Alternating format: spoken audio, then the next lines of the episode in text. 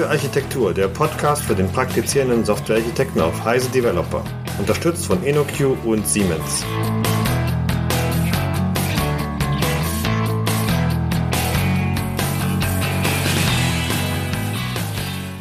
Hallo und herzlich willkommen zu einer neuen Episode des Softwarearchitektur Podcasts. Heute mit Michael Stahl. Hallo Michael. Hallo Stefan. Und Stefan Tilkauf. Ähm, Heute sprechen wir über etwas weniger Technisches, als wir das sonst vielleicht tun, sondern mal eher über etwas Allgemeineres, ein bisschen higher-leveliges. Mein Gott, das ist auch kein deutsches Wort. ähm, nämlich über die Rolle des Architekten. Michael, warum reden wir denn darüber? Ja, warum haben wir den Architektur-Podcast? Nö, jetzt mal Spaß beiseite. warum braucht es überhaupt Architekten? Ist die Frage, also wir haben ja bei Siemens, äh, jetzt kommt natürlich wieder die große Firma, die jetzt nicht unbedingt stellvertretend für alle anderen ist, aber wir haben festgestellt vor fünf, sechs Jahren, nachdem einige Projekte in die Hose gingen und relativ viele Kosten verursacht haben und sogar bei Siemens, wo man ja normalerweise Embedded-Systeme baut, äh, hängen heutzutage so 60 Prozent Minimum des gesamten Umsatzes von Software ab. Und wenn da einiges schief geht, dann kostet es natürlich entsprechend. Und da hat man gemerkt, nachdem man untersucht hat, was ist an den Projekten konkret schiefgelaufen, dass vieles wirklich an der Rolle des Architekten liegt. Dass es entweder keinen Architekten damals gab an entscheidenden, sage ich mal, Stellen oder dass die Architekten einfach ihren Verantwortlichkeiten nicht gerecht worden sind. Und äh, deswegen hat man ja dann auch versucht, die Rolle zu definieren und ist damit bis jetzt auch recht gut gefahren bei uns. Das heißt, also der Architekt ist wirklich sozusagen derjenige oder sind diejenigen, die wirklich sozusagen das Rückgrat, die strategische Baseline, wie man so sagt, äh, der Architektur des Systems äh, definieren und entsprechend auch sozusagen ein bisschen aussteuern sollen, wie dann die Implementierung ausschaut. Also insofern äh, ist die Verantwortlichkeit eher im technischen Bereich, aber auch nicht nur. Also zum Beispiel eben auch, um eben im gesamten Projekt die Systemarchitektur zu vertreten gegenüber dem Business zum Beispiel, aber auch das Requirement Engineering äh, daraufhin zu überprüfen, ob es wirklich realistisch umsetzbar ist. Und solche Geschichten brauchst du einfach eine Rolle, die sich darum kümmert. Und das ist eben die Rolle des Architekten aus meiner Sicht.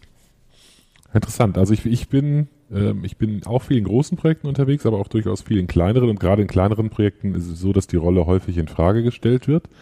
Ähm, häufig sind es oder oft sind es nicht unbedingt auch nur kleinere, sondern auch gerade moderne, gerade agile Projekte, wo Architekt oft so ein bisschen als, ja, als Unwort gilt. Es gibt viele Leute, die mit Architekt, äh, mit dem Architekten etwas Negatives verbinden. Mittlerweile so jemanden, der im Elfenbeinturm sitzt, ähm, vor zehn Jahren das letzte Mal irgendwas mhm. programmiert hat und äh, oder gar nie irgendwas programmiert hat und dann zwischendurch seinen Senf zu irgendwelchen PowerPoint-Folien beiträgt und den Entwicklern das Leben schwer macht. Was ist denn deine Sicht darauf? Also aus meiner Sicht ist ein Architekt, der sich als solcher bezeichnet, aber nicht äh, irgendwo Hand an die Implementierung anlegt, äh, sollte nicht als solcher bezeichnet werden, weil gerade, äh, sage ich mal, die Implementierung ist wichtig. Wenn irgendwie die Architektur ja umgesetzt werden soll, dann muss ich ja überprüfen, ist es überhaupt machbar und äh, halten sich die überhaupt die Entwickler an zum Beispiel irgendwelche Vorgaben. Und das andere mit kleinen Projekten habe ich so meine Erfahrung gemacht. Also wenn es wirklich sehr kleine Projekte sind und es gibt keinen Architekten, das mag noch funktionieren.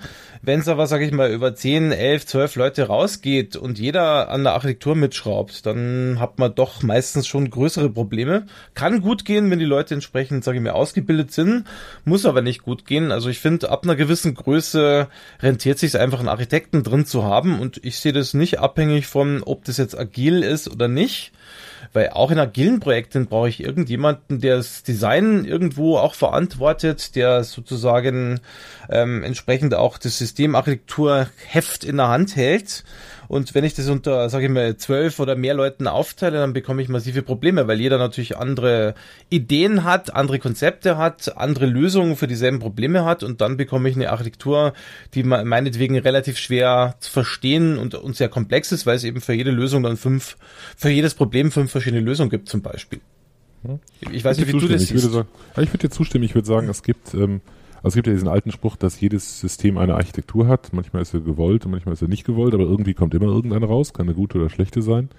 Ähm, und äh, ich glaube, dass jedes System, das eine gute Architektur hat, irgendjemanden hat, der sie, oder zumindest eine sehr kleine Gruppe von Leuten hat, die sie tatsächlich verantwortet. Ne? Also wenn man keinen Architekten mhm. explizit benennt, dann ähm, entsteht der vielleicht als dem, keine Ahnung, aus dem kompetentesten oder erfahrensten ähm, Entwickler ähm, oder jemanden, der vielleicht was ähnliches schon mal woanders gebaut hat, dann gibt es den halt, da hat er vielleicht mhm. auf seiner Visitenkarte nicht Software Architect draufstehen, sondern ist das dann einfach, was ja auch in Ordnung ist. Das muss ja gar nichts Schlechtes sein, wenn dann ein gutes System dabei rauskommt. Ich meine, so ein Architekt ist jetzt nichts Besseres, also ist nur eine andere Rolle. Äh, was ich halt mhm. halt interessant fand, ich weiß nicht, kennst du die Design of Design von Frederick Brooks? Nee. Das ist ja der Vater der OS 360 Betriebssystem, mhm. Family und der entsprechenden Hardware dazu und der hat auch mehrere Häuser gebaut und alles Mögliche schon getan. Richtung Design und der hat äh, von ein, zwei Jahren ein Buch herausgebracht, wo er mal anschaut, wie denn überhaupt Design funktioniert. Und sein Ergebnis aufgrund von Untersuchungen mehrerer Projekte war wirklich, wenn du ein Projekt hast ohne einen Lead-Designer oder Architektin oder ohne überhaupt Architektin, dann geht es meistens schief. Das sind so Geschichten wie Design by Committee. Äh, er hat zum Beispiel als Beispiele Windows äh, als Betriebssystem oder auch den IWM-PC gebracht und hat dagegen gestellt, zum Beispiel sowas wie iPhone oder macOS oder Dinge, wo halt wirklich ein zentraler Designer dafür verantwortlich war.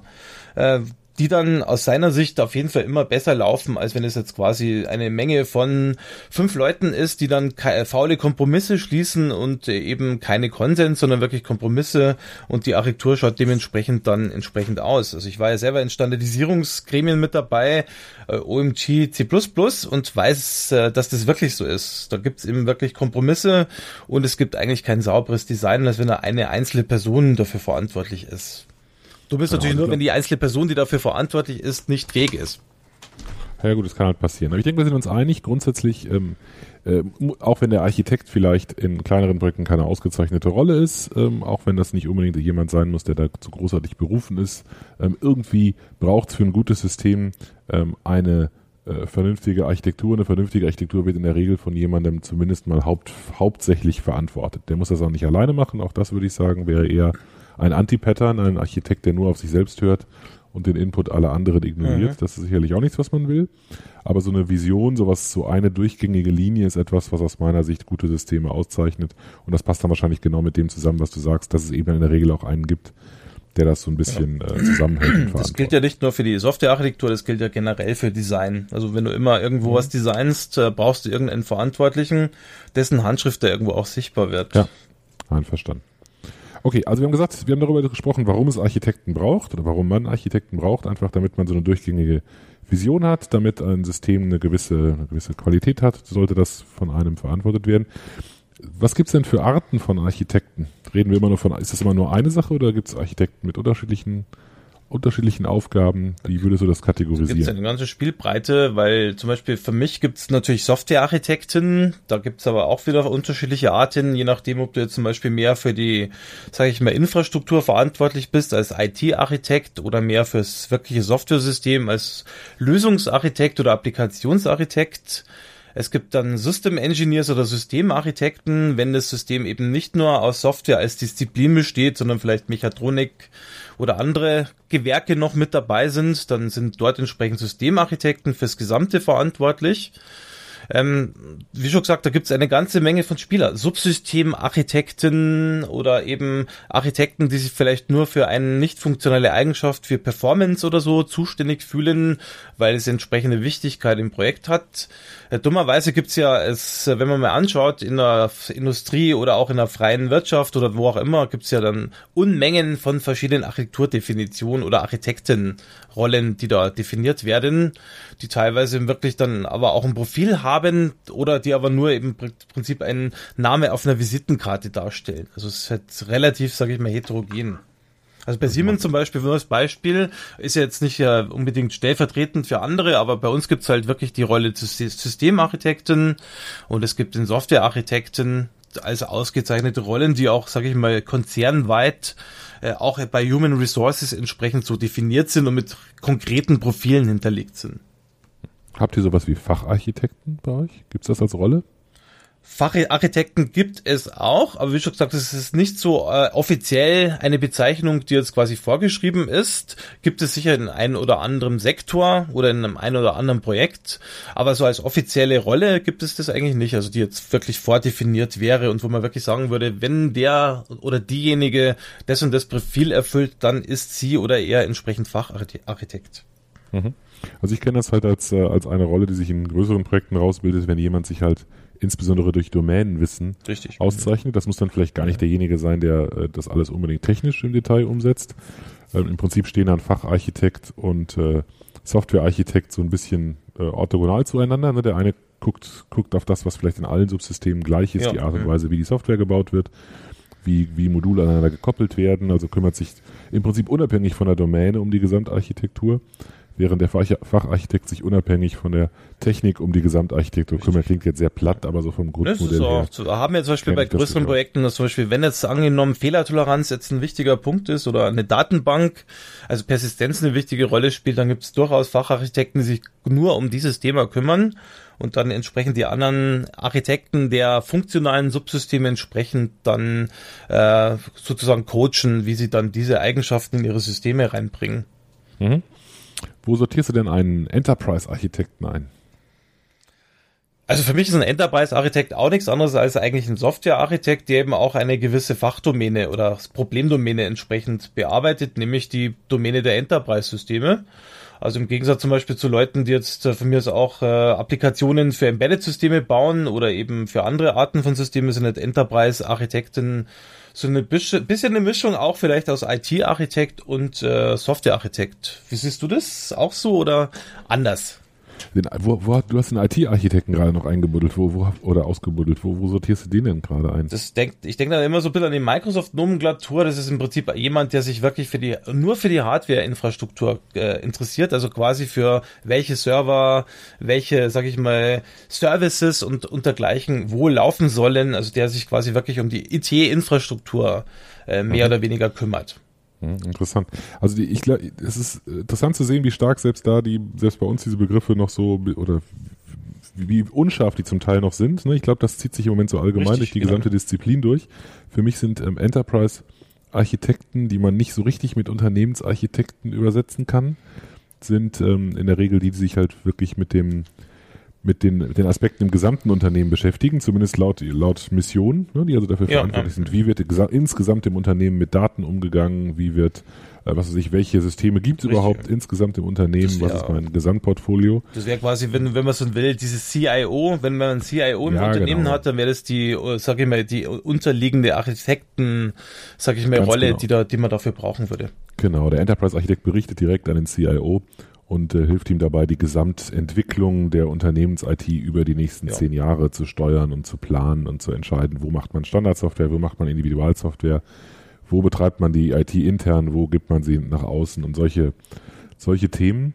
Ähm, aus meiner Erfahrung sind das, ist das wirklich eine andere Sicht. Da, da sortiere ich solche Dinge ein wie, was weiß ich, so ein Zackman-Framework oder Richtig, TOGAF ja. oder sowas, so wirklich sehr übergreifende, sehr, sehr große, sehr übergreifende Ansätze. Ich meine, also zum Beispiel so Themen wie SOA oder Cloud Computing sind ja meistens auch auf dieser Ebene eher angesiedelt, weil sie ja wirklich äh, eher die internen Prozesse von einem Unternehmen oder auch die externen betreffen, wofür natürlich eine globale Strategie im Unternehmen notwendig ist. Und das sind halt dann wirklich die Enterprise-Architekten, die sich um solche Dinge kümmern müssen. Also es wär, es, so sollte es vielleicht theoretisch sein, genau. Aus meiner Erfahrung ist es dann oft nicht so. Oft sind ähm, Enterprise-Architekten gewollt oder ungewollt ähm, eher in der Rolle, dann Dinge zu beschreiben. Ähm, also, ja, beschreiben halt, was so da ist und, und, äh, und sind weniger in der Rolle zu gestalten. Aber das mag auch einfach als nur persönliches, persönliche Erfahrung sein, die vielleicht auch nicht repräsentativ. Aber was wirklich stimmt, äh, wenn man jetzt mal sich umschaut in unserer Disziplin, also Software Engineering, die Rolle des Architekten ist im Prinzip wirklich sehr schwach definiert. Und es gibt die verschiedensten Architektenbezeichnungen, wie wir gesehen haben, Enterprise-Architekt, IT-Architekt oder die jetzt wirklich völlig missverständlich sind, die keiner versteht. Darum finde ich es immer wichtig, wenn man jetzt in irgendeinem Projektkontext oder Organisationskontext ist, dass man sich wirklich vorher gegenseitig so eine Art Verständnis schafft, was man eigentlich wirklich drunter versteht, weil es kann ziemlich in die Hose gehen, weil verschiedene Leute dann unter demselben Begriff völlig verschiedene Dinge verstehen könnten. Mhm. Okay, wenn wir es mal wieder, vielleicht mal wieder ein bisschen zusammendampfen, so einen Korridor einstellen auf das, was uns im Wesentlichen so interessiert. Welche Art von Architekt greifen wir uns raus? Typische Architekten in, in mittleren bis großen Systemen, ist das unser Fokus? Ich würde auch sagen, also gerade wirklich die Softwarearchitektin, vielleicht jetzt weniger die System Engineers, Softwarearchitektur sind wirklich wir ja. Softwarearchitektur, genau. Okay, was, was gehört denn aus deiner Sicht zu den Verantwortlichkeiten, die so ein Softwarearchitekt in so einem Projekt hat? Also aus meiner Sicht äh, nicht nur Technik. Also Architektur heißt ja im Prinzip zwar schon also Architekt heißt schon die Architektur zu designen, äh, wirklich dann die Vorgaben zu geben, welche Lösungskonzepte zum Beispiel hinter der Architektur stehen. Aber aus meiner Sicht äh, ist es meistens fatal, wenn die Leute, die sich Architekten nennen, sich nur um das kümmern, zum Beispiel so Geschichten wie Requirements, die ich bekomme, müssen ja auch entsprechende Qualität haben. Also wie Cam Kehner sagte, du kannst die besten Architekten haben, wenn du eine lausige Spezifikation hast, kommt hinter ein lausiges Programm raus. Also sprich schon mal die Überprüfung, sind die Requirements überhaupt auf einem sauberen Stand? Sind die von der Qualität her überhaupt äh, gut? Sind die umsetzbar?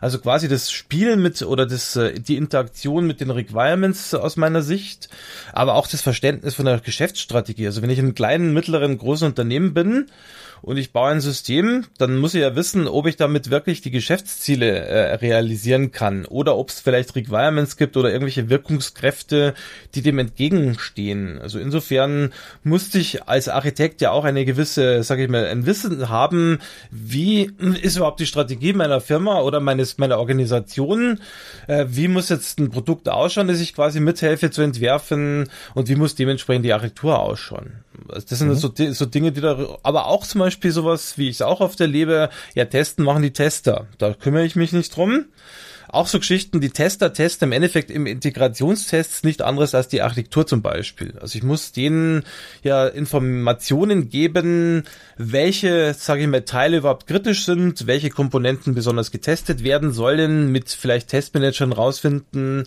ähm, wo man besonderen Augenmerk drauf äh, legen muss, weil es besonders riskante Stellen oder hochpriore Stellen sind. Das heißt also, ich bin schon als Architekt aus meiner Sicht zumindest mit verschiedensten Disziplinen, also eben Requirements Engineering, Testing oder auch anderen Disziplinen, äh, sage ich mal, am Werkeln. Bin auch mit dem meinetwegen Project Manager äh, mit am mithelfen, wie man zum Beispiel auch das äh, Ganze plant, weil wer will denn außer der Architekt äh, wirklich Aussagen treffen darüber, wie lang es zum Beispiel dauert, bis man irgendeine Technologie erlernt, bis man überhaupt starten kann, äh, wie, wie man überhaupt äh, sozusagen eine Datenbank zum Beispiel aufsetzt und wie lange man dafür braucht. Das sind also Dinge, wo man halt äh, als Architekt mit verschiedensten Rollen zusammenarbeiten muss. Und dementsprechend kann man es nicht einfach sozusagen so runtersetzen, ein Architekt macht nur Design und äh, malt dann irgendwelche hübschen Diagramme mit Rechtecken und Linien mittels UML, sondern er muss sich quasi auch um diese ganzen, sag ich mal, anderen Disziplinen kümmern und auch natürlich um die Entwickler, weil ich kenne viele Projekte, da hat man dann ein super Architekturdokument erstellt, hat es dann über den Zaun geworfen, wie man so schön sagt, und dann hat man sich zurückgezogen. Und dann haben die Entwickler alles gemacht, nur nicht eben das, die Architektur äh, entsprechend umgesetzt, weil sie erstens mal nicht verstanden haben, was die Architektur überhaupt soll und äh, zweitens, weil es eben im Prinzip auch nicht irgendwo entsprechende Unterstützung von den Architekten bekommen haben. Also auch das ist wieder ein typischer Punkt. Ein Architekt, der im Elfenbeinturm lebt und nur sich um die Designs kümmert und nicht äh, in die Implementierung reinschaut, verliert er erstmal die Expertise in der Richtung und zweitens verliert er überhaupt die Kontrolle darüber, was überhaupt mit seinem Design passiert. Also insofern würde ich sagen, man hat eine ganze Menge von Verantwortlichkeiten, mit denen man nicht rechnen würde, weil welcher Architekt wird schon damit rechnen, dass er sich zum Beispiel auch um Requirements Engineering kümmern muss oder um Strategie und Business-Themen. Also insofern würde ich sagen, hat man schon eine ganze Menge, alle Dinge, die irgendwo die Architektur beeinflussen, es sind eine ganze Menge habe ich auch als Verantwortlichkeit. Ich kann mich also nicht darauf zurückziehen, wie ich es erlebt habe, dass Leute zum Beispiel sagen, Requirements warte ich so lange, bis die alle da sind mit anderen Worten, ich fange nie an oder ich nehme einfach das, was ich so bekomme und hinterfrage es nicht kritisch. Oder ich baue eigentlich einfach ein System, ohne überhaupt äh, mir überlegen zu können, ob es überhaupt, sage ich mal, dann hinterher ein Geschäft für die Firma wird, weil 100 Euro Budget für fünf neuen Verfügbarkeit ist zum Beispiel nicht realistisch und das muss man relativ frühzeitig dann auch sagen. Oder auch Techniken oder Technologien, die eingesetzt werden sollen, sind die überhaupt, sage ich mal, äh, machen die überhaupt Sinn? Also das sind verschiedenste Dinge, die man jetzt in den Bereichen sozusagen auch als Architekt verantwortet und wo man sich eben nicht nur auf UML oder irgendwelche Tools äh, zurückziehen kann. Mhm. Ich würde das nochmal unterstreichen. Also ich glaube auch, dass man an ganz vielen Stellen reingucken muss. Ähm, ich glaube, du hast das so gemeint, aber ich sage es trotzdem auch nochmal. Also Requirements hinterfragen bedeutet nicht nur zu schauen, ob diese Requirements auch so äh, formuliert sind, dass man sie unmissverständlich ähm, äh, interpretieren kann und dass man sie ordentlich testen kann. Es zählt auch dazu, zu hinterfragen, ob das denn überhaupt sinnvolle Requirements mhm. sind. Also ist das System, das man da hat, das irgendeinen Sinn, das System, da man, das man da baut. Wenn man als, ähm, als Architekt ein System baut, das man selber für völligen Unsinn hält, wird man in der Regel keinen besonders guten Job damit machen, wie bei den meisten, meisten anderen Tätigkeiten übrigens auch. Ja, gebe ich dir vollkommen recht, ja. Vielleicht ist das so ein bisschen vergleichbar mhm. mit dem, mhm. ähm, mit dem Produktdesign, was ja gerade schon mal angesprochen, so, äh, so gute Produkte, bei denen, äh, bei denen alles zusammenpasst, ähm, die, zei zeichnen sich ja auch immer dadurch aus, dass da auch eine übergreifende Konsistenz sozusagen drin ist. Also Form und Funktion passen zusammen und so ähnlich muss es bei, einer, bei einem guten Software-System eigentlich auch sein, dass was das Ding tut, die Funktionen, die es hat, müssen zu der Art und Weise passen, wie das Ganze umgesetzt wird. Mhm. Wenn ich mhm. ein, ein Data, Data Warehouse System baue, ein OLAP-System baue, dann werde ich eine andere Architektur ja. wählen, andere ja. Technologien wählen, als wenn ich ein OLTP-System baue oder, oder ein Embedded Software System. Also es müssen, die Dinge müssen sich zusammenfügen und das kann ich eigentlich nur, ja ähm, erzielen, wenn ich, äh, wenn ich sowohl die Expertise, zumindest eine Grundexpertise in der Domäne habe. Ich muss vielleicht nicht alles ja. im letzten Detail kennen, aber es gehört auf jeden Fall zur Verantwortung mit dazu, das zu hinterfragen. Ich meine, typisches Problem, das man öfters hat, dass man irgendwelche Requirements kriegt, die nicht priorisiert sind oder wo es dann heißt, alles wäre wichtig. Also auch das ist zum Beispiel eine Aufgabe, die ich sehe. Also mache ich zum Beispiel immer, dass ich wirklich überprüfe, egal mit welchen Mitteln, wir haben ja schon über Utility Trees mal in der Folge gesprochen oder mit anderen Mechanismen wirklich feststellen, was sind jetzt wirklich die wichtigen Dinge oder kritischen und riskanten Dinge im System und was sind das vielleicht weniger wichtige Dinge, die ich quasi erstmal hintanstellen kann. Also auch das ist eine Aufgabe, die ich habe und mir nicht einfach vom Kunden oder auch vom, sage ich mal, Product Manager sagen lassen, das ist jetzt mal alles wichtig und kümmere dich erstmal um alles, weil das im Prinzip so nicht funktionieren kann. Und da auch da ist eben die Verantwortlichkeit von mir als Architekt, da wirklich nachzufragen und auch hinterher zu fassen, wie du eben auch gesagt hast, in der Richtung, sind die Requirements überhaupt äh, wirklich umsetzbar, machen die überhaupt Sinn vom Geschäftlichen? Ähm, oder vielleicht auch so Geschichten wie, habe ich vielleicht irgendwelche Technologien drin, die irgendwelche Patente verletzen und wo ich dann selber aufpassen muss? Also Dinge, die jetzt von mir ist ein Produktmanager oder vielleicht eine andere Rolle ja gar nicht machen kann. Also dafür bin ich auf jeden Fall verantwortlich. Das heißt, ich habe eine ganze Menge von Dingen, die ich da beachten muss. Auch so Geschichten wie, Reviews von Subsystemarchitekturen, wenn man mal annimmt, dass das System nicht nur ein sozusagen großer, sage ich mal, Monolith ist, sondern auch aus Subsystemen besteht. Also ich habe eine ganze Menge von Dingen, die ich da zu tun habe. Darum ist es meistens auch äh, gerade in mittleren oder größeren Projekten unrealistisch, dass eine und dieselbe Person zum Beispiel äh, das Project Management, aber auch die Architektur übernimmt. Mhm. Ja, ich würde noch was, noch was dazu klatschen. Ergänzt das auch, denke ich, aus meiner Sicht. Äh, ähm, auch manchmal sind auch Technologien vorgegeben als technische Rahmenbedingung, also nicht Requirements, nicht funktional, sondern eben auf eine technische Rahmenbedingung. Das Ganze muss da und da laufen. Das gehört aus meiner Sicht auch zu, dem, zu der Aufgabe des Architekten, auch das zu hinterfragen, wenn es eben Unsinn ist. Ne? Wenn jemand da irgendein System bauen möchte, ja. das, ich weiß auch nicht, unbedingt auf ähm, auf Linux laufen soll, obwohl hier zwingend eine Microsoft Office Integration erforderlich ist, das ist vielleicht ein bisschen arg abwegig, aber also äh, ich wollte nur nicht die üblichen Verdächtigen gleich ausschließen. Also was auch immer die sinnvolle Plattform ist, das obliegt letztendlich auch dem Architekten, das herauszustellen, auch wenn das vielleicht mit einer technischen Rahmenbedingung ja. Ähm, kollidiert. Ich meine, ein Punkt, der vielleicht in der Rolle oder in dem Punkt, äh, in diesem Aspekt auch noch eine Rolle spielt, ist die ganze Technologieseite, weil du musst die natürlich kennen als Architekt, du kannst nicht hergehen und Architekturentscheidungen treffen auf Basis von Technologien, von denen du keine Ahnung hast. Und dazu gehört zum Beispiel auch, dass wenn jetzt der Entwickler oder auch Management kommt, hatte ich auch schon, äh, wir wollen mal vergleichen, ob Technologie X oder Y für das Projekt besser ist, machen wir ein Review, aber es sollte eigentlich X rauskommen. Das heißt, man kennt äh, noch gar nicht das Problem, aber weiß schon die Lösung. Also auch dafür sehe ich äh, den Architekten verantwortlich. Weil mhm. im Prinzip er muss ja hinterher auch dafür gerade stehen und wenn er sozusagen solche Geschichten dann durchlässt, ohne sie kritisch zu überprüfen, dann steht quasi sein Name auf dem Architekturdokument zum Beispiel und er wird dann dafür verantwortlich gemacht. Mhm. Ja, das haben wir schon in einer unserer allerersten Folgen, ich weiß nicht, ob es die erste oder zweite war, haben wir schon mal diskutiert darüber, was Architekten denn so können müssen. Klingt so, als wäre das eine ganze Menge. Also können wir mal versuchen, gemeinsam aufzuzählen, was denn die Fähigkeiten und die Erfahrungen sind, die ein Architekt mitbringen sollte? Also Erfahrung würde ich schon mal sagen. Also fange ich mal mit den Erfahrungen einfach mal an. Also es sollte schon zumindest ähm, mehrere Jahre aus meiner Sicht in diesem ganzen Softwareentwicklungsgeschichten äh, drin sein und wirklich kommerziell oder in einer Firma oder in Projekten Software entwickelt haben.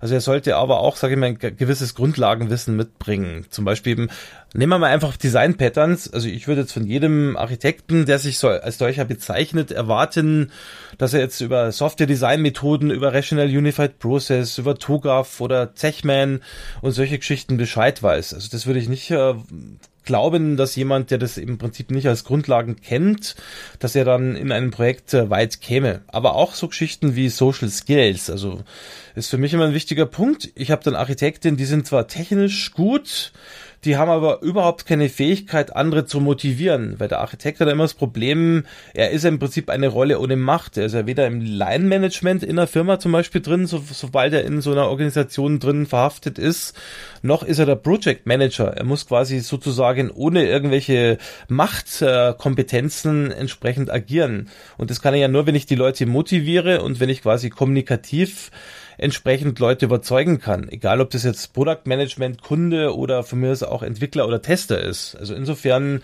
auch diese Dinge, die werden wir ja nicht unbedingt sozusagen, kann ich jetzt nicht mehr in zwei Jahren in einem Kurs trainieren, sondern die muss ich ja auch schon irgendwo als Erfahrung mitbringen, wenn ich in die Architektur oder Architektenrolle rein will.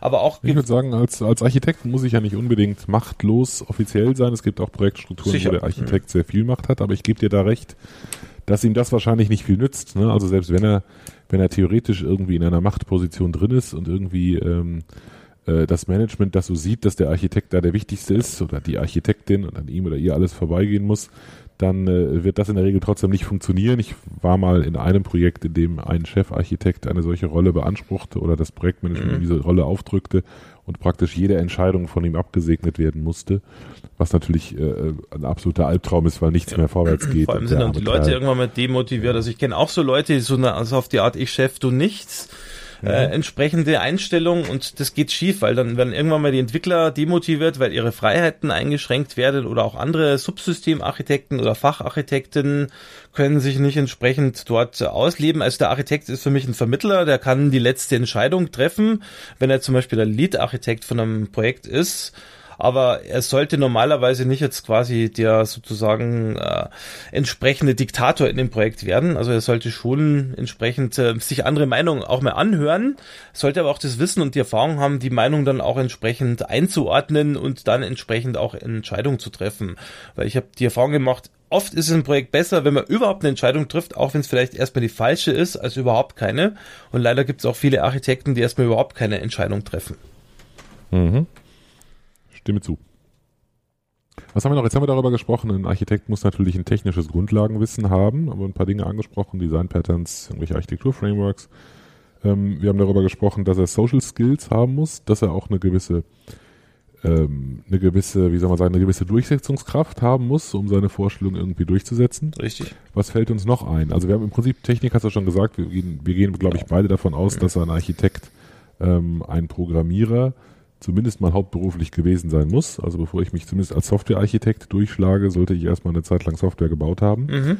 Und das idealerweise auch noch tun, wenn ich Architekt bin. Ähm, zum Beispiel, was jetzt vielleicht auch noch wichtig ist, was oft vergessen wird, also gewisse Grundkenntnisse, zumindest im Project Management, sind sicher nicht schädlich, weil wenn ich jetzt, äh, jetzt normale Projekte betrachte, in denen ich zumindest gewesen bin, ist das äh, Duo zwischen Project Manager und dem Architekten oft sehr wichtig. Und äh, wenn ich den Architekten und den Project Manager zusammenwerfe, dann müssen die auch äh, Planung und Budgetplanung, Ressourcenplanung machen und sind gegenseitig aufeinander angewiesen. Und deswegen sollten Architekt auch wissen, wie man zum Beispiel irgendwelche Aufwände schätzt oder irgendwelche Aufwände plant, wo er überhaupt erkennt, welche Wissenslücken im Team bestehen und wie man die entsprechend äh, planen kann, dass man diese entsprechend ausbaut.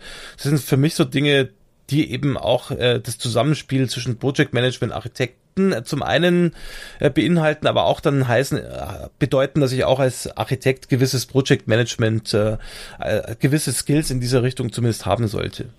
Mhm. Stimme ich auch wieder völlig zu. Ich würde vielleicht noch die, ähm, insbesondere das Risikomanagement herausheben, insbesondere wenn es technische Aspekte angeht oder generell eben den Entwicklungsaspekt angeht, ne, dass man eben an den Stellen, wo ein hohes Risiko besteht, wo man sich nicht ganz sicher ist, ob man das tatsächlich bauen kann, mhm. sei es aus Performance- oder Lastgründen oder von der Komplexität oder von der Funktionalität, dass man dort eben sehr früh gegensteuert, Prototypen baut, äh, Tests macht um so etwas möglichst frühzeitig auszuschließen und halt alternative Strategien ja. ich meine, ich wählen zu können. kenne zum Beispiel so Projekte, wo es dann drin stand im Vertrag, ähm, wir erfüllen für den Festpreis alle Wünsche des Kunden, bis er zufrieden ist.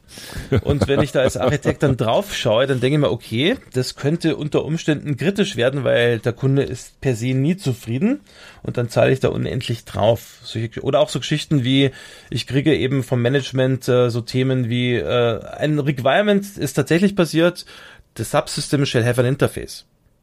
Das, stand, das war das Requirement. Also, das finde ich, das finde ich aber wiederum ein relativ ungefährliches Requirement. Das finde ich auch ungefährlich. Das kann man auch immer erfüllen. Das Dumme ist nur, kommt dann wirklich das raus, was man will oder was eigentlich erwartet worden ist. Ähm, das heißt auch hier gegenüber den Projektmanagement, gegenüber dem Produktmanagement, gegenüber dem Kunden muss man als Architekt schon hinterfragen, macht es überhaupt Sinn, was die da vorgeben? Und ich muss mich auch wirklich trauen, das ist, glaube ich, auch der Punkt, ein Architekt muss sich trauen, den Leuten noch mehr Feedback zu geben und nicht immer sozusagen äh, alle Orders entgegenzunehmen und die umzusetzen, auch wenn du, wie, wie du vorher gesagt hast, die überhaupt keinen Sinn machen. Mhm. Was äh, sagst du denn zum Thema Domänenwissen? Für mich sind zwei Domänen ja wichtig. Das ist die Problem- und die Lösungsdomäne. Aus meiner Sicht die Problemdomäne, wenn ich zum Beispiel jetzt äh, Systeme baue, meinetwegen für Medizinprodukte, dann brauche ich auf jeden Fall Domänenwissen. Ich muss ja zum einen wissen, welche Standards spielen da eine Rolle, zum Beispiel HL7 oder was auch immer da im Medizinbereich zum Beispiel wichtig ist, oder Bugnet im Gebäudetechnikbereich oder was auch immer. Und ich muss auch wissen, ähm, welche Technologien sich für die Domäne eignen, welche Protokolle da verfügbar sind. Das heißt also ein tiefgehendes Wissen über die Problemdomäne ist aus meiner Sicht unumgänglich bei der Lösungsdomäne würde ich sagen, brauche ich zumindest äh, breiten Wissen. Ich sollte vielleicht die wichtigsten Technologien, also wenn ich zum Beispiel jetzt ein Microsoft-Shop bin, sollte ich schon wissen, wie ein Visual Studio tickt. Aber ich muss jetzt nicht in jeder Technologie, äh, die es überhaupt gibt und im Projekt verwendet wird, äh, bis ins letzte Detail Bescheid wissen. Aber gewisses Breitenwissen, aber auch ein tiefen Wissen in den wichtigsten für, für meine Produkte oder für meine Projekte entscheidenden Technologien sollte ich aus meiner Sicht schon haben. Mhm. Ja, da sehe ich so eine Split-Möglichkeit. Also grundsätzlich stimme ich da auch zu. Domänenwissen, ähm, also auch wenn man vielleicht als sehr technisch orientierter ähm, Architekt oder also generell als technisch orientierter Informatiker sagt, ach, die Domäne ist mir doch egal, gib mir irgendwas, mache ich schon. Ähm, äh, muss man dann, selbst wenn man das so sieht, muss man trotzdem bereit sein, sich auf die Domäne einzulassen und sich da einzuarbeiten. Das sind, ist vielleicht die Sorte Architekt, die ein bisschen von Projekt zu Projekt springt und da auch Domänengrenzen überschreitet. Ne? Mhm. Jemand muss sich halt einarbeiten in die jeweilige die Domäne dieses Projektes. Und da wird's, wie du sagst, zum Beispiel aus dem Gesundheitsbereich wird es dann ähnliche geben oder im Richtig, Versicherungsbereich.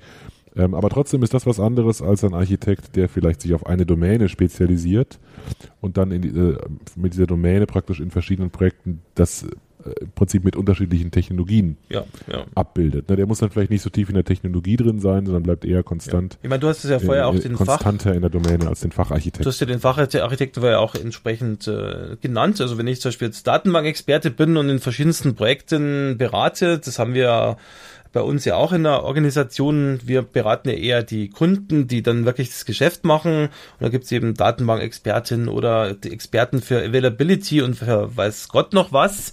Und die sind natürlich in verschiedensten Problemdomänen unterwegs, äh, sind aber spezialisiert auf UI oder Datenbank oder wie auch immer, müssen also gar nicht so richtiges Problemdomänenwissen haben, müssen eher Lösungsdomänenwissen haben, weil sie eben entsprechend in dieser Lösungsdomäne fachlich äh, zum Beispiel drin sind. Also darum mhm. würde ich auch sagen, das kann man pauschal nicht sagen, kommt wirklich darauf an, in welchen Projekten ich agieren muss und wo dort entsprechend die, welche Fähigkeiten äh, gebraucht sind. Wenn ich jetzt aber immer nur Medizinprodukte baue, dann wäre es natürlich nicht schlecht, wenn ich auch entsprechendes Know-how über die Domäne hätte, weil sonst, äh, das ist ja business entscheidend, wenn ich zum Beispiel bei der FDA oder TÜV mit irgendwelchen Medizinprodukten nicht durchkomme, äh, weil ich eben irgendwas übersehen habe, dann äh, kann es ja sehr teuer werden. Mhm. Werfe dir noch zwei Stichworte entgegen. Nummer eins, Präsentationsskills. Ja, das ist für mich Social Skills Kommunikation auf jeden Fall wichtig, weil ich sehe zum Beispiel einen Fall habe ich gesehen, ein Architekt, der hatte im Management, also im Top-Management wohl gemerkt, eine Präsentation äh, gemacht und hatte da nur über Technologien gesprochen. Und die Leute haben wirklich äh, Däumchen gedreht und haben nicht gewusst, was jetzt damit anfangen sollen. Also wenn ich zum Beispiel als äh, Architekt äh, agil oder aktiv bin und äh, agile Kommunikation benötige mit verschiedensten Rollen, dann sollte ich mich auch in die Rollen reinversetzen, mit denen ich es zu tun habe und entsprechend kommunizieren. Da werde ich wahrscheinlich zum Entwickler anders reden als zum Beispiel zu einem meinetwegen Vorstandsvorsitzenden einer großen Firma. Und entsprechend sind Kommunikationsskills, aber auch entsprechend rollenspezifische Kommunikation. Wem habe ich gerade vor mir und wie muss ich mit dem entsprechend sprechen, sind natürlich wichtige Voraussetzungen. Mhm. Würde ich extrem unterschreiben. Also gerade präsentieren, ich halte das für eine, der, für eine ganz, ganz wichtig, für einen ganz, ganz wichtigen Teilaspekt, weil ähm, so eine Architektur zu produzieren ist die eine Sache, sie jemandem zu vermitteln, sie zu kommunizieren, sie irgendwie darzustellen und sie auch vor allem auch zu verteidigen gegen, gegenüber Rückfragen, die da kommen. Das heißt, verteidigen klingt jetzt so negativ, also auf Rückfragen vernünftig einzugehen und eine gewisse Vision ja. dabei zu behalten, ähm, halte ich für absolut entscheidend. Richtig. Weil eine Architektur, von der ich niemanden überzeuge, die nützt auch wiederum keinem irgendwas. Hatte ich also. in Erinnerung Strack Zimmermann, das war derjenige, der auch Ixos gegründet hat oder auch vorher Unix Workstations, Cadmus Workstations, eine Firma aufgebaut hat, der bei uns an der Uni immer zu sagen gepflegt hat, so eine Vorlesung gemacht, dass die Deutschen immer sozusagen sehr ingenieurstechnisch aufgestellt sind und dann zwar super Lösungen produzieren, von denen aber niemand Bescheid weiß, während die Amerikaner, ist jetzt natürlich ein Vorteil, aber dann eben entsprechend auch mit schlechteren Systemen, aber gutem Marketing, guter Kommunikation mehr Erfolg hatten. Das heißt, es nützt dir nichts, wenn du das beste System baust, nur entsprechend weiß keiner davon. Also drum mhm. würde ich das voll unterschreiben, was du gerade gesagt hast. Das ist, glaube ich, eine wichtige, ist eine ganz wichtige Erkenntnis. Also ich glaube, äh, Erkenntnis hört sich ja so hochtrabend an. Ich glaube, ganz vielen, ähm, äh, ganz viele Entwickler, ganz viele Softwareentwickler haben eine, haben eine abgrundtiefe Abneigung gegen Marketing. Ne? Das ist so, das ist so das Letzte, womit man sich irgendwie assoziieren möchte. Man möchte nicht äh, heiße Luft produzieren, man möchte nicht Schall und Rauch sein, man will nicht mhm. nur eine hübsche Hülle sein, man möchte ordentlichen Content schaffen. Ich kenne zum Beispiel ja. viele Entwickler, die im Leben nicht auf die Idee kämen, auf irgendeiner Konferenz einen Vorschlag für eine, für eine Session einzureichen, weil sie der Meinung sind, sie haben sowieso nichts zu sagen. Und das schließt ganz viele Leute ein, von denen ich weiß, dass sie extrem Richtig, viel zu sagen haben und viel, viel mehr als die meisten Leute, die auf Konferenzen herumhüpfen. Dazu zählen wir beide ja, ja auch. Eben, also genau. sagen wir mal, zumindest zu den Leuten, die da rumhüpfen. Ich meine, der, sagen, der nicht Jan Bosch, andere beurteilen. Der Jan Bosch hat vor kurzem ja. übrigens mal gesagt, also wollte nur kurz da einwerfen, es gibt zwei Arten von Architekten äh, oder von Architekturexperten, die einen, die drüber reden und die anderen, die es wirklich tun. Und wir ja, sind wahrscheinlich eher unser, beim Ersteren dabei. Ja, das, das pflegt unser, unser CTO, mein Kollege Philipp Gardi, auch immer zu sagen und mich damit aufzuziehen. Und äh, mein anderer Partner in der Schweiz nennt mich immer Konferenztourist, äh, weil ich meine Hauptzeit da verbringe, vielleicht nicht die Hauptzeit, eine erhebliche Zeit da verbringe. Also es ist natürlich selbstverständlich zu einem, äh, zu einem, zu einem erheblichen Teil bestimmt berechtigt, weil äh, die Zeit, die man irgendwo verbringt, um irgendwas zu erzählen, die verbringt man offensichtlich ja nicht in einem Projekt, um tatsächlich da konstruktive Arbeit zu lassen, äh, zu leisten. Auf der anderen Seite ist es aber eben so, dass ganz viele Leute ähm, die, die den Hebel nicht ansetzen können, die Dinge nicht in die Richtung bewegen können, die sie bewegen könnten, weil sie sich eben nicht äh, weil, weil sie sich eben nicht darauf einlassen, dass das eben dazugehört. Es gehört dazu, Richtig. andere Leute zu überzeugen. Es gehört dazu, die Diagramme lieber ein bisschen hübscher zu machen mhm. als ein bisschen hässlicher und äh, den richtigen Weg zu finden, das auf die richtige Art und Weise zu präsentieren, damit Richtig, man eben ja. die Leute überzeugt, die die Entscheidung tatsächlich treffen. Wenn man nicht bereit ist, sich zumindest zu einem gewissen Teil darauf einzulassen, dann ist, geht man vielleicht nicht in das, was wir beide zumindest unter Architektenrolle verstehen, sondern eher vielleicht in die Rolle eines Experten. Richtig. Da wissen alle, da dieser Mensch weiß genau über diese eine Sache mehr als jeder andere in diesem Unternehmen. Deswegen fragt man ihn genau dann und dann gibt es eine qualifizierte Antwort dazu. Das ist auch eine sehr respektable ja. Rolle, mhm. ähm, aber eben vielleicht was anderes als ein mhm. Architekt. Darum bin ich immer skeptisch, wenn es dann in Organisationen sozusagen einen Unterschied gibt. Die höhere Rolle oder die höherwertigere Rolle ist dann der Architekt und die weniger wertige Rolle ist der Entwickler. Bin ich äh, strikt dagegen, weil ich finde, beide Rollen sind genauso wichtig. Äh, wenn ich äh, ohne Entwickler dastehen würde, dann hätte ich ein massives Problem und wahrscheinlich umgekehrt genauso. Also insofern sollte man eben die Entwicklerrolle nicht irgendwie sozusagen nach unten setzen und vor allem, äh, es gibt eben Leute, die sind eher lieber Entwickler und das sollen sie auch bleiben. Und es gibt Leute, die sind vielleicht eher lieber Architektin und auch das sollen sie bleiben. Äh, beide Rollen sind halt wichtig und die müssen auch gut zusammenspielen. Aber keins von beiden ist jetzt wichtiger oder wertiger als das andere. Ähm, was aus meiner Sicht ebenfalls ein ganz wichtiger Skill ist, ist das Produzieren von Dokumenten, nicht unbedingt ähm, Präsentationen ähm, die, die als Dokumente zu bezeichnen oder Präsentationen zu machen, die eigentlich eher Dokumente sind. Solche Slide-Humans finde ich ohnehin eher gruselig.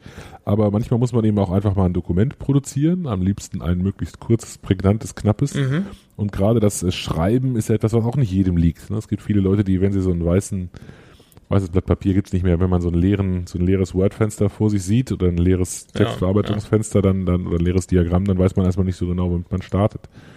Das, dazu muss man auch bereit sein. Das gehört für mich absolut essentiell dazu. Ich meine, das Dumme ist, wenn du als Architekt auch solche Dokumente liest, die einer geschrieben hat, der nicht unbedingt äh, des Schreibens mächtig ist oder das nicht unbedingt äh, als sein Hobby verfolgt, dann hast du auch Probleme, weil äh, solche Dokumente sind ja nicht nur für eine, sag ich mal, Art von äh, Personenkreis gedacht, sondern die sollen ja auch von Testern gelesen werden, teilweise vom Management oder auch von anderen, von Kunden. Und wenn dann unmotiviert äh, dann irgendwelche Designentscheidungen entsprechend äh, dokumentiert werden oder auch nicht dokumentiert werden, wie zum Beispiel eine Excel-Tabelle mit fünf Diagrammen, wo dann nichts weiter draufsteht, hatte ich auch schon als Architekturdokument, dann ist es im Prinzip nicht zielführend, weil das im Prinzip die Kommunikation, die man schon mal angesprochen hat, ja nicht unterstützt, dass im Prinzip alle in einem Boot sind. Mhm. Genau, aber jetzt würde ich gerne noch mal ein großes Aber dahinter setzen. Das, man könnte das jetzt so verstehen, dass was Architekten eigentlich können müssen, ist, sie müssen, äh, sie müssen schöne Reden schwingen können, überzeugend sein in Meetings, müssen wunderbar präsentieren können und tolle Dokumente produzieren. Ähm, das alleine reicht auf gar keinen Fall. Ne? Also ansonsten wird man irgendwann, das gibt's vielleicht auch, dann ja, ist man ja. vielleicht eigentlich kein Architekt, sondern eher ein, ein ein Gehilfe des Architekten. Der eigentliche Architekt ist jemand anders und er bedient sich des, Richtig, ja. der, der, der, der Galionsfigur, die das nach außen irgendwie repräsentiert. Dieses Modell habe ich so funktionierend eigentlich noch nie gesehen. Das funktioniert. Ein Architekt nicht, muss absolut auch in der Lage sein, zumindest bis zu einem gewissen Niveau technisch in die ja. Tiefe zu gehen. Man ähm, kann nicht in allem Experte sein. Das war ja so, eine, so ein Feedback, was du bei der letzten ja. Aussage zu diesem Thema bekam. Es klingt so, als wären Architekten alle solche Superhelden. Das sind sie natürlich nicht. Aber wenn sie nicht in der Lage sind, ähm, mit, mit Entwicklern auf Augenhöhe zu diskutieren und wenn zwei Entwickler äh, unterschiedliche Vorstellungen von irgendwas ja. haben, qualifiziert eine Entscheidung zu treffen, dann äh, hilft auch ähm, die tollste Präsentations- der tollste Präsentationsskill nichts ich und auch das schönste Dokument. Ich sehe das auch immer bei Projekten, wenn ich damit als Architekt dabei bin und ich kann dann nicht mit den Entwicklern, also ich könnte nicht mit den Entwicklern auf gleicher Stufe sprechen. Aber zum Beispiel, wenn es jetzt so meinetwegen um Fehlertoleranz oder um, äh, wenn immer einfach mal Fehlerbehandlung geht äh, mit Exceptions oder wie auch immer, Checked Exceptions äh, oder nicht Checked Exceptions, solche Geschichten kannst du natürlich nicht mitreden, wenn du entsprechend von der Technik keine Ahnung hast, wenn du dich nicht auch mal auf einem Eclipse oder Visual Studio dran setzen kannst und dann wirklich mal mit den Leuten auf der Stufe entsprechend auch reden kannst, weil äh, dann wirst du auch nicht mehr vollgenommen. Also ich sehe das äh, nicht nur von einer Seite, das ist dann nicht nur das Problem, dass ich dann irgendwo die Bodenhaftung verliere, sondern ich werde dann auch nicht mehr respektiert, weil was willst von einem, der zehn Jahre nicht mehr implementiert hat und äh, technisch auf der Stufe von vor zehn Jahren ist, als Entwickler auch halten, weil das äh, ist dann nicht unbedingt äh, etwas wie, oder jemand, dem du dann wirklich äh, Vertrauen schenken würdest. Also würde ich ja auch nicht. Also wenn irgendjemand äh, mir ein System baut und ich habe da äh, das Wissen, der hat das in zehn letzten zehn Jahren nicht aktiv gemacht, dann hätte ich da schon gewisse Probleme damit. Mhm. Ja, ich denke, da sind wir sehr, sehr auf einer Linie, was das angeht. Ist ja ungewöhnlich. ja, auch nö, nicht. Na, stimmt. Okay. Gut, also wir haben darüber gesprochen, was man so für Fähigkeiten und Erfahrungen braucht. Ähm, was haben wir noch? Mit, mit wem hat man es denn zu tun als Architekt? Also von Entwicklern haben wir schon gesprochen. Mit wem interagiert man noch? Ja, ich meine, es kommt ja wirklich aufs Projekt an. Es gibt ja mehr so Lösungsprojekte, wo ich dann direkt auch mit dem Kunden zu tun habe, aber auch, sage ich mal, mit den Entwicklern, mit den Testern oder auch mit demjenigen, der für Requirements Engineering zuständig ist. Oder ich bin wirklich in einem großen Produktentwicklungsprojekt, wie bei großen Firmen normalerweise üblich also nehmen wir an, ich baue jetzt ein Audi A irgendwas und äh, muss da die Systeme oder Softwarearchitektur bauen, dann habe ich ja auch mit dem Produktmanager zu tun, mit dem Entwicklungsleiter, dann habe ich äh, teilweise ganz andere Rollen, mit denen ich dann interagieren muss. Darum kann man das so pauschal nicht sagen, aber wichtig ist halt, dass alle Rollen, die normalerweise im Projekt vorkommen, vom Project Management bis über Requirement Engineering, Entwicklungsleitung, wenn man ein Scrum-Projekt ist, Product Owner und wie auch immer, dass man entsprechend mit den Leuten und mit den Rollen auch zu tun hat, weil wir haben ja vorher auch gesagt, die Verantwortlichkeiten erstrecken sich ja auch über mehrere Disziplinen. Also sie sind nicht nur Design, es geht auch darum, Risikomanagement, Business-Strategie muss stimmen und passen. Ich muss auch schauen, dass das System auch getestet werden kann und auch entsprechend Design for Testability ist zum Beispiel ein Stichwort. Ich muss also deswegen auch mit dem Testmanagement äh, interagieren und mit den Testern entsprechend reden. Das heißt, ich habe eine ganze Menge von Kommunikation aus meiner Sicht äh, meistens so bis zu 50 Prozent Kommunikation in einem größeren Projekt. Kann schon sein, dass ich dann mit anderen Rollen entsprechend zu tun habe. Mhm. Ja, ich würde vielleicht noch welche hinzufügen, der Vollständigkeit halber. Also ähm, Betrieb haben wir jetzt sträflich vernachlässigt, auch bei Richtig. unseren Fähigkeiten Mhm. gehört natürlich auch dazu, dass man eine, eine gewisse, auch in einem Vortrag, den ich neulich gehört habe, nannte man das Mechanical Sympathy, fand ich einen hübschen Ausdruck. Das ist ja schon eine super. gewisse, eine gewisse Sympathie für das, was unten drunter, eine gewisse Mech eine Sympathie für die Mechanik noch Mhm. hat, die unten drunter passiert. Also wenn man überhaupt keine Ahnung hat, was diese Software, die man da mitverantwortet oder hauptverantwortet, tatsächlich auf der Hardware dann tut, dann hat man sich auch keinen Gefallen getan. Genauso sollte man als Architekt bewusst sehr, sehr viele Gedanken daran verschwenden, dass das ja auch irgendjemand betreiben muss, das, Administ das Administrationsfähigkeiten, Monitoring, Logging, Auch der Kundenservice also was das Kundenservice Backoffice-Themen, das sind alles so Dinge, die dazugehören. Und wir machen relativ viel im, im Web-Umfeld, deswegen fiel mir das auch noch ein als eine Rolle, mit der man äh, dann auch als Architekt interagiert. Das ist dann der User Interface Designer oder der Web Designer, Mhm. der eben dann ganz auch ganz allgemein gesprochen der UI oder UX Designer, der sich um die um die Ergonomie kümmert, ähm, sehe ich auch als etwas, wo auch auch und gerade der Architekt einen sehr starkes sehr starken Draht zu braucht, ähm, um das hinzubekommen, aber sich auch da wieder natürlich dann von Experten oder durch Experten unterstützt wird oder den. Experten zu. Ich hatte ja auch schon zum Beispiel mit Vertriebsorganisationen zu tun, weil die ja eben entsprechend wissen wollten, welches UI-Konzept will denn überhaupt der Kunde. Dann geht man dann über den Vertrieb wirklich an die Kunden und äh, lässt sich von denen mal wirklich erzählen, wo da sozusagen, äh, wo da entsprechend die wunden Stellen sind, wo, also auch diese Geschichte über den Vertrieb, also auch über die Business-Ebenen entsprechend auch mal rausgehen und entsprechend feststellen, was wollen überhaupt die Kunden oder auch so Geschichten wie, ich hatte fünf Product Manager, die alle was völlig anderes unter Usability verstanden haben, es stand aber so drin in dem Requirements Engineering Dokument. Also auch das mal klären mit den Leuten, was meint ihr da wirklich damit und äh, unter Umständen merkt man dann, dass das nicht eins, sondern fünf Requirements sind. Mhm. Okay, gut. Wir sind so durch unsere Hauptpunkte, die wir in diesem, die, die wir im ersten Teil besprechen wollten, eigentlich durch. Wir sollten vielleicht äh, den Rest in eine weitere Folge verschieben, um es jetzt nicht zu lang werden zu lassen. Genau. Ähm, hast du ein paar berühmte letzte Worte, so als Wrap-up zum Thema ähm, Architektenrolle? Ich würde sagen, also was du vorher gesagt hast, fand ich super. Also das ist jetzt nicht der Superheld, der alles kann. Er hat relativ viele Berührungspunkte mit allen möglichen Disziplinen, mit Entwicklern, Testern und allen anderen Rollen, die wir gesprochen haben. Er sollte schon ein Experte in der Problemdomäne sein, wenn möglich, oder in der Fachdomäne. Aber es kann natürlich nicht irgendwo, äh, sage ich mal, der Meister in allen Dingen sein, sondern er muss schon auch auf andere sozusagen vertrauen, die ihm da voraus sind in konkreten Technologien. Das heißt also, wichtig ist für mich die kommunikative Seite des Architekten oder auch die Selbsteinschätzung. Wo bin ich wirklich gut oder wo bin ich stark? Oder wo habe ich vielleicht irgendwelche blinde Stellen, äh, an denen ich arbeiten muss oder die ich wirklich berücksichtigen muss? Das heißt, ich, für mich ist ein Architekt auch wirklich jemand, der auch selber über sich selber reflektiert und nicht immer nur denkt, er wäre jetzt eh der, sage ich mal, weiseste und beste von allen, sondern der auch wirklich selbstkritisch äh, in solchen Projekten agiert, weil im Endeffekt, wenn Architektur ein wichtiger Wert in so einem Projekt ist, dann sollte auch der Architekt entsprechend äh, auch selbstkritisch sein, um nicht irgendwie in irgendwelche, sage ich mal, Fallen reinzutappen. Mhm. Gefällt mir sehr gut. Gefällt mir auch sehr gut, die Rolle dann so zu, sozusagen zu definieren als denjenigen, der den, der die Architektur zusammenhält, der dafür sorgt, dass die Architektur entsteht. Das muss nicht derjenige sein, der sich das alleine ausdenkt. Das wird sowieso in einem großen System nicht möglich sein, weil keiner so ein Gehirn hat, Genau. dass er alle Aspekte äh, klug vereinbaren kann. Aber erst derjenige, er oder sie, wir meinen natürlich immer auch sie, er oder sie ist der oder diejenige, der das alles zusammenhält und, und dieses Ding eben herausholt. Und dazu gehört ganz klar, dass man weiß, wann man, wann man was sagt und ganz klar bestimmt, hier geht's lang und wann man besser die Klappe hält und jemand anderem erstmal zuhört und am Ende zu sagen, ah, diese Argumente fand ich am überzeugendsten. Genau. Wir machen Genau. das damit.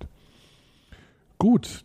Okay, ja, war mal eine etwas andere Folge, hat mir sehr viel Spaß Mir gemacht. auch. Ich danke dir vielmals, Michael. Ich hoffe, Hörer. dass die Hörer da jetzt nicht äh, das zu nebulös äh, empfunden haben, aber mir hat es auch viel Spaß gemacht und ich glaube, ist auch wichtig, dass wir in der, sage ich mal, in den Podcast-Folgen auch mal über diese Rolle sprechen. Alles klar. Gut, herzlichen Dank, bis bald und bis zur nächsten Folge. Bis bald. Vielen Dank für das Herunterladen und Anhören des Software Architektur Podcasts.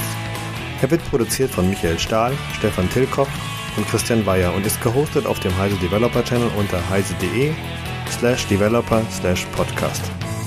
Die Betreiber freuen sich über jegliches Feedback, sei es als Kommentar auf der Webseite, via E-Mail oder als MP3 aufgenommenes Audiofile bzw. als Anruf auf der dafür vorhandenen Voicebox. Kontaktmöglichkeiten finden sich auf der Webseite. Alle Episoden des Podcasts sind lizenziert unter der Creative Commons Non-Derivative License 3.0. Das bedeutet, die Episoden des Podcasts können als Ganzes für nicht kommerzielle Zwecke genutzt werden. Änderungen sind nicht erlaubt, es muss nur die Quelle angegeben werden. Näheres unter creativecommons.org.